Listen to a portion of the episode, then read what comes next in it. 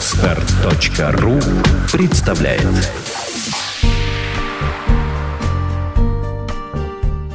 Авторский подкаст Юлии Меньшиковой «Тонкие материи отношений».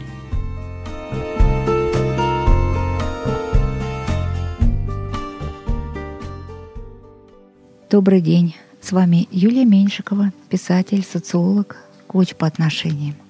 И Юрий Зубанков, астролог, космобиолог. Тема сегодняшней встречи звучит как один из самых болезненных вопросов, которые задают женщины. Можно ли любить негодяя? Серьезная Как- Серьезно. Да. Когда ухудшаются отношения, люди часто фиксируются лишь на одних недостатках партнера. И женщина испытывает целую гамму отрицательных эмоций. Это боль, обида, иногда возмущение, негодование, часто подавленность. И в итоге у нее возникает вопрос, ну разве можно любить такого человека? И порой требуется немало времени, чтобы произошел сдвиг от состояния человека, который страдает от несовершенства другого, от несовершенства своих чувств. Юрий, а как вы думаете, можно ли любить человека, который вызывает только одни негативные эмоции? Можно ли любить вот этого самого негодяя, который мы поставили в заголовок нашей передачи?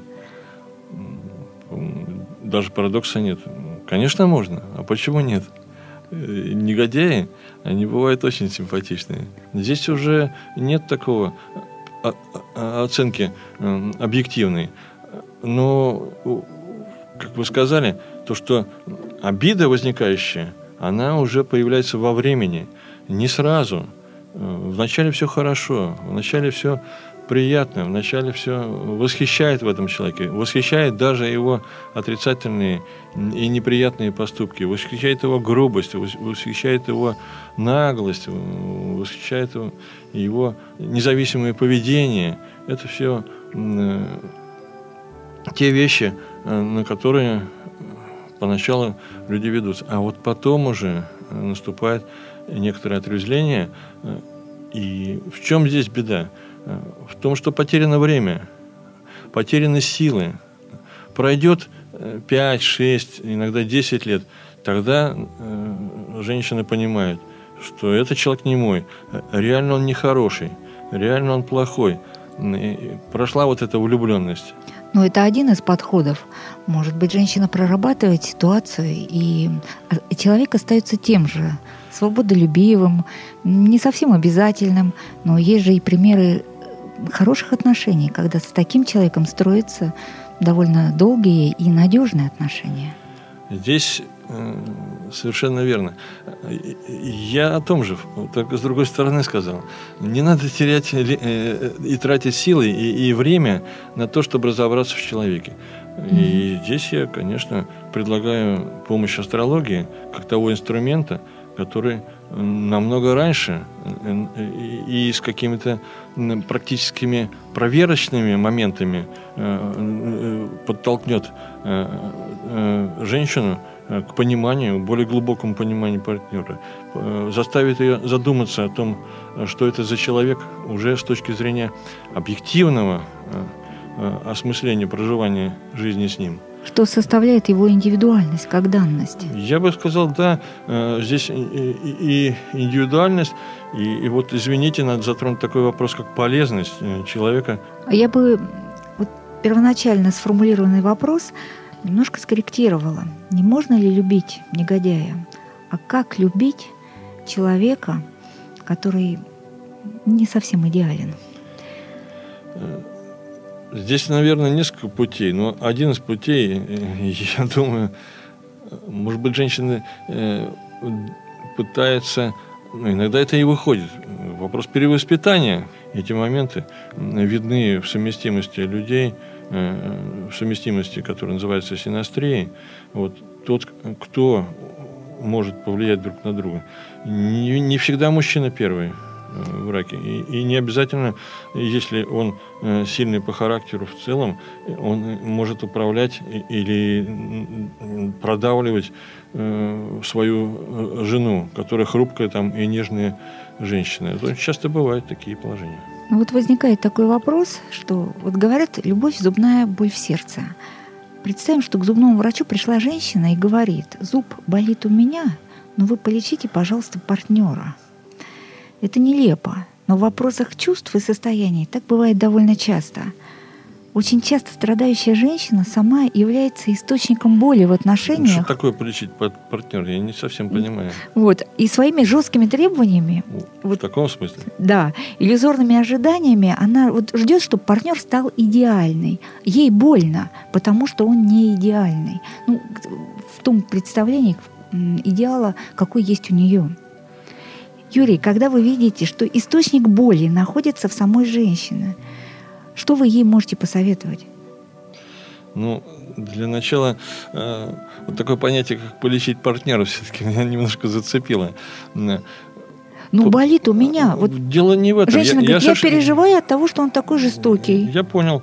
Да, я... Давайте его сделаем мягче. Я к чему веду э, свою, свою сентенцию? То, что э, э, полечить партнера часто воспринимают партнеры мужчины, как капание, извините mm-hmm. меня такое выражение, на мозги. Вот она мне на мозги капает, и это раздражает человека. Вот чтобы вот так не превратилось. Конечно. Э, каждый отдельный человек по-своему воспринимает слова другого человека, и вот это э, лечение, оно Некоторым оно требуется там прям буквально жесткое, как вы сказали, и это верно полечить партнера, а другого, ну, надо не то, что там полечить, а может не полечить, а подлечить вот именно. Или как-то там поправить, скорректировать, и, и, и может быть, этого будет достаточно. Я а, а имела а... в виду, что вообще лечить или изменять э, что-то в человеке нужно тому, у кого это болит. Ну, это по поводу, где источник боли да. находится. Да. Ну, конечно. Вот здесь вот э, э, я еще хотел э, в предыдущих вопросах у меня уже назревала такая вот э, такой рассказ, э, такой э, размышления по поводу того, где источник боли. Но вот это, наверное, все-таки где-то называется, то, что называется, может быть, обидой, то, что называется вот это, э, то есть нереализацией своих возможностей. Вот здесь, наверное, э, источник, конечно, э, прежде всего надо искать в себе самой, как вот как начало начало того, что э, и, и я позволяю ему те или иные вещи, которые, в принципе, не надо было позволять. Или я настолько растворена в партнере, э, что забываю э, те реальные вещи, которые мне надо делать. Как, к примеру, э, одна из моих недавних э, э консультируемых клиенток, э, она 15 лет посвятила тому, чтобы условно говоря, приподнять мужа э, в социальном плане, э, писала, училась за него, э, писала контрольные работы, делала, проводила встречи, переговоры. И, и, и когда сама, сама не, поступ... не, не пошла учиться, не получила высшего образования, ни одного года не проработала, и воспитывающая ребенка. В результате получила вот такой результат, когда он условно говоря, за материалом встал на ноги, он увидел, что рядом с ним необразованная женщина, которая долгое время не работала и ничего не умеет. Ну я, как же не умеет, она ему помогала все-таки. Я, я это умышленно э, значит, утрировал ситуацию, но как он сейчас объясняет, на самом деле это, конечно, очень непорядочное поведение, и, и, но что ж тут сделать уже, когда оказалось, э, что ее сама стратегия поведения э, именно с этим человеком была неправильная. Потому как этот человек изначально было видно, что он лелеял какие-то планы, проводил какие-то разведывательные шпионские мероприятия, говоря военным языком. То есть следил за ней? Следил, манипулировал, следил, Э, пытался как-то вот э, приспособить ее под свои нужды, условно говоря, ну, использовал в грубом смысле этого слова э, со всех направлений жизни. Но она же была на это согласна? И она пыталась развести, но каким-то образом он это все опять вопрос купировал, и она согласилась, опять вошла в отношения манипуляции – это все видно.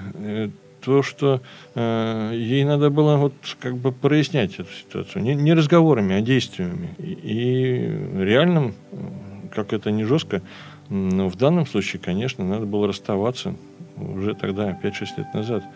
И не затягивать этот вопрос. Ну, у меня к расставаниям немножко иное отношение. Мне кажется, что сильные эмоции, которые люди испытывают друг к другу, это всегда показатель нерешенных жизненных задач. Вот если, конечно, нет физического угрозы физического насилия, я думаю, что не следует рассматривать расставание как способ что-то доказать другому человеку. Вот лучше решать задачи, стоящие перед каждым из партнеров в, в рамках самих отношений. Я бы все-таки э, слово эмоции уточнил. Сильные эмоции, может быть, это ну, как раз и не очень хорошо. Вот, э, когда есть эмоции, когда есть э, э, сочувствие между людьми, когда есть э, взаимодоверие, когда есть сопереживание, это хорошо. Э, но сильные эмоции с точки зрения э, астрологической могут так захлестнуть, что они будут неконтролируемы. Вот чтобы сильные эмоции не перерастали в неконтролируемые эмоции. Эмоции должны быть гармоничными. Сильными, но гармоничными. Тогда будет адекватная реакция на обстоятельства. Но если люди расстаются, не решив каких-то задач, стоящих друг перед другом, то, в принципе, уже следующая встреча, ну, им придется решать эти задачи в следующей встрече с другим человеком. Говоря так, мы... Э, а где любовь тогда? Какие задачи? Любви или чего? Задачи правильного восприятия. Задачи, э, стоящие перед женщиной, это часто гибкость, понимание, э, освобождение от иллюзий, нереальных взглядов на жизнь, стереотипного восприятия. Ведь часто из-за, именно из-за этого, а не из-за жестокости человека страдает женщина. Не потерять бы нам чувственную сторону в этих э, рассмотрениях, сочувствиях, пониманиях. Но, но на самом деле я тоже приверженец близкой к этому теории, поэтому немножко утрировал этот вопрос. Все-таки должна быть, э, должна быть опять-таки, как это нично звучит, должна быть полезность друг другу, да? должна быть вот эта рукопомощь, которую, Юлия, вы назвали как сочувствие э, и совместные какие-то выполнение каких-то задач. Да, э, это есть. И, и вы упоминали ту э, вещь, которая называется, вот, чтобы не было опасности друг другу, чтобы не было вот этих ну, ограничений, насилия, физического да. насилия. Но мало того, что физическое насилие. Физическое насилие Э, э, это опасный элемент э, сожития людей вместе, но еще более, может, тягостный, ну, как бы не чувствующий, мы не чувствуем здесь опасности. Это то, та степень ограничений, которые иногда и женщины могут давать. Но чаще, конечно, мы воспринимаем это как давление со стороны мужчины, как навязывание своих правил жизни как то, что я не хочу сходить с этой позиции, как то, что ты должна, то, что ты обязана это делать. И вот только так и никак иначе. По-другому не может быть, потому что так было всегда. Вот уже мы видим здесь сразу наличие жесткого, жесткого взаимодействия, да, ограничительного в форме каких-то таких правил, структур, схем, э, э, клеток, э, которые не дают людям выйти из этого не дают жене проявить себя, не дают жене заняться собой. Я расскажу случай из моей практики. Обратилась женщина, которая рассталась со своим мужем, но не развелась, рассталась, разъехались они. Сейчас живут раздельно. На самом деле, вот в душе она ни на миг не отпускала его и сопротивлялась этому расставанию, хотя сама же явилась инициатором разрыва. Ее запрос звучал так. «Помогите мне, пожалуйста, расстаться. Избавьте меня от боли. Он недостойный человек, он негодяй. Но меня к нему постоянно тянет. Я ничего не могу с этим поделать». Оказалось, что перед этой женщиной стояли задачи... Мне очень нравится слово «активация». Вот активации вполне конкретных коммуникационных навыков. Просто вот, вот единственное, что ей нужно было — это навыки коммуникации. Хотя ситуация была очень сложная, и казалось, что он ей манипулирует, что он ее тиранит, что он ее не понимает. И когда она обрела эти навыки, вернее, активировала, отношения постепенно стали теплее, мягче, душевнее. Что исчезло? Непримиримая принципиальность, которую проявляла женщина, оценочный взгляд ее, и вместе с тем и боль от неприятия другого человека. Вот ее муж, он остался таким же, каким он был. А вы работали с ним? Да. Нет, с мужем нет. С мужем не только женщины. Может быть, поэтому он остался таким Нет, же? он остался, но у нее не стало боли. Отношения стали легче, мягче. И, А они и сейчас конфликт, э, вместе? Да. Изменилась атмосфера отношений. Или просто она как бы стала немного другим человеком, да? Она Ну, стала по-другому, воспринимать его. И он ее, ее уже воспринимает другой женщиной. Да, да. Ну, вообще начало, мне кажется, да, в этом да, но с чем вам пришлось э, бороться, это, конечно, вот это, и я просто поздравляю, что при- пришлось, э, удалось преодолеть такой вопрос, как не отпускала. Это вообще, мне кажется, присуще большинству наших женщин, да, вот не отпускать. Не А, отпускала вот, в душе, да, они и, разъехались. И в душе, и в... Так это самое главное в душе. Она просто не может, вот, э, настолько срослась, настолько вот Мгм. э, объединилась, что как бы ее разрывает этот вопрос, и ни- никак это не принимать. Что такое душевное несогласие? Конечно, это неприятие очень сильное.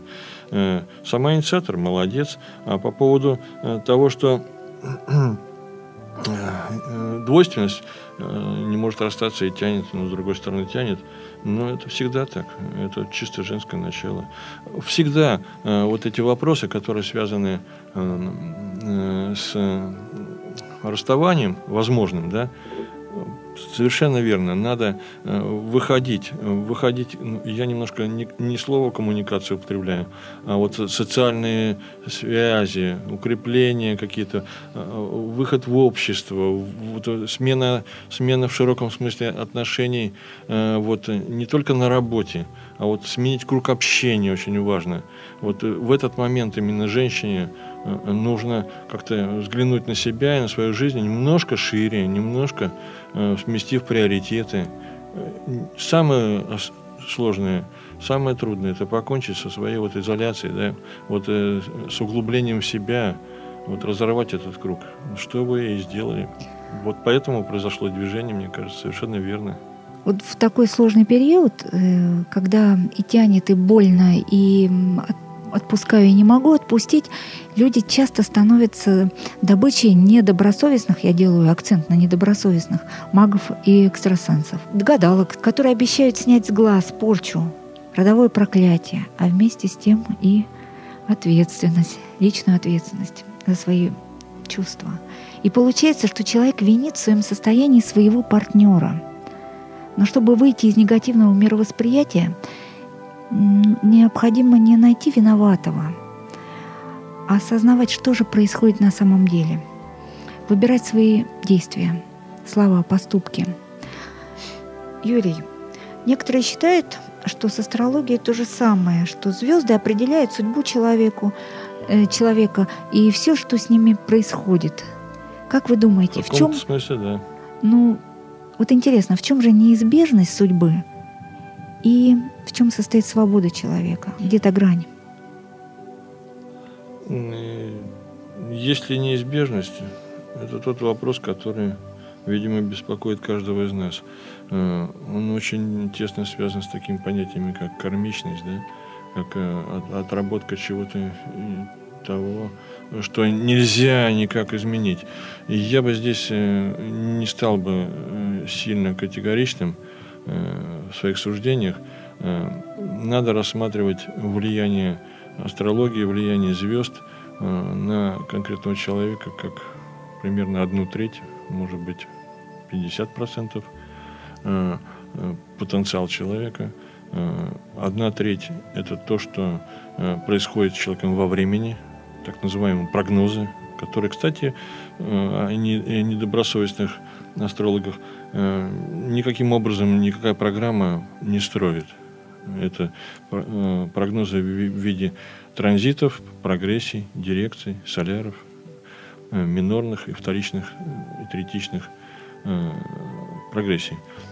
Это те вещи, которые показывают нам что в данный момент окружает человека, как природа пытается применить на него вот свое влияние, на его потенциал. Таким образом, потенциал и временное проживание, и, и что у нас еще осталось как одна треть? Влияние общества. Влияние общества на нас э, в виде социального окружения.